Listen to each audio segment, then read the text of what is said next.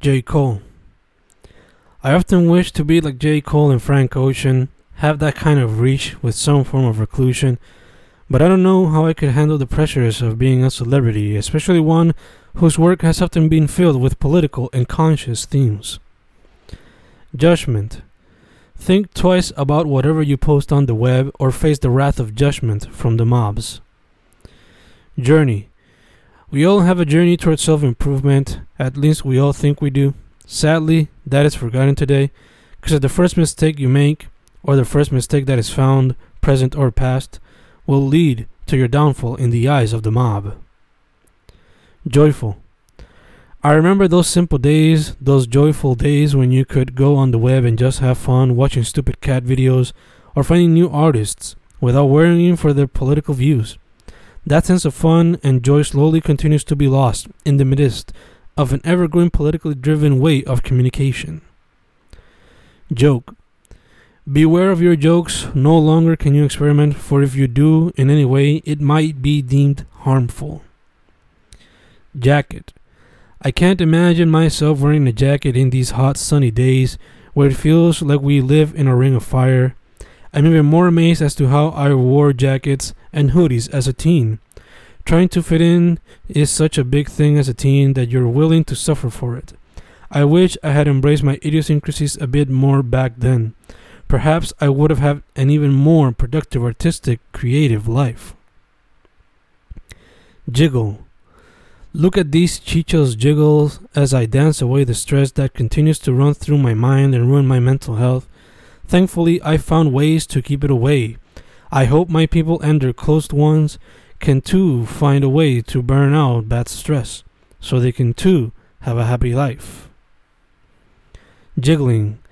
The poet continues jiggling his car keys as the stress of regular life conquers his mind and he doesn't have the tools in hand to ride the stress away. Jungle.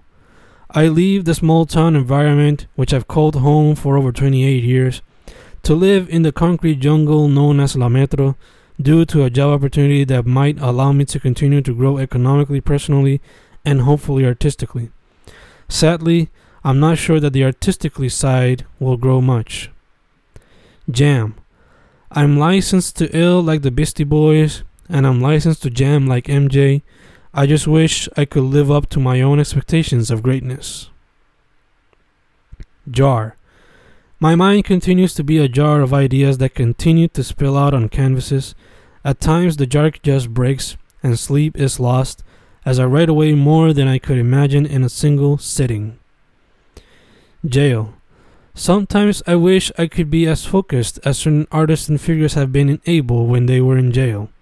I think this quarantine is the closest I'll ever feel to that feeling of being jailed because I've been extremely focused, like all those artists and figures but not really like them, as I've also been distracted by multiple forms of arts, media, and entertainment.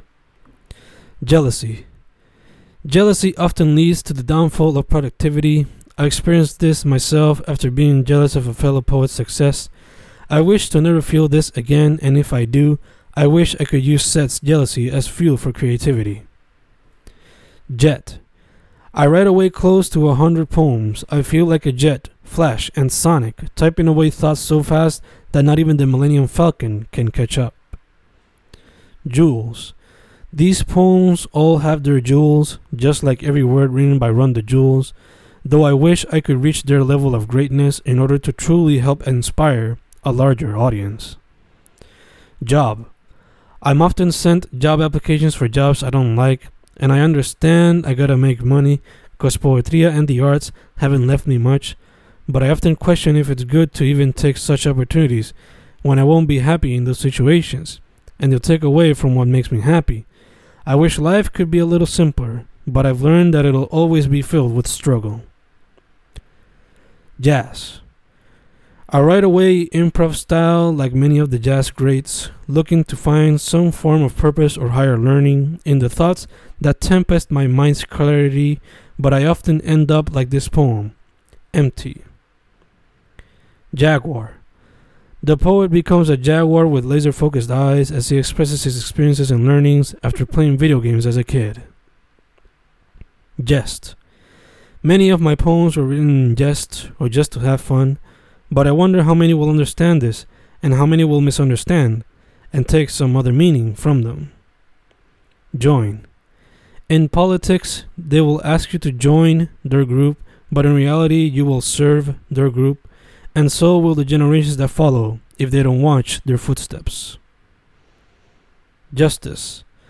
Justice has not been served for hundreds of years, and people continue to question why people march on the streets. Jump. Go ahead and jump into the arts, never be afraid to experiment, learn all that you can, and then try to break away from the norm and find your own voice, always understanding the roots.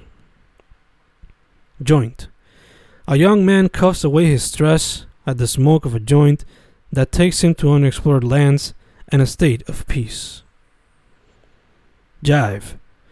Young people in the 40s and 50s jive dance worrying the generations that came before that they're losing their purity. Jelly. She enjoys a nice pair of jelly toasts, a simple breakfast for another day full of labor. Jersey. As a kid, I always wanted my name and legacy to be immortalized in basketball jerseys, but now these words will serve as my jerseys. Hopefully, they'll serve for good and inspire others.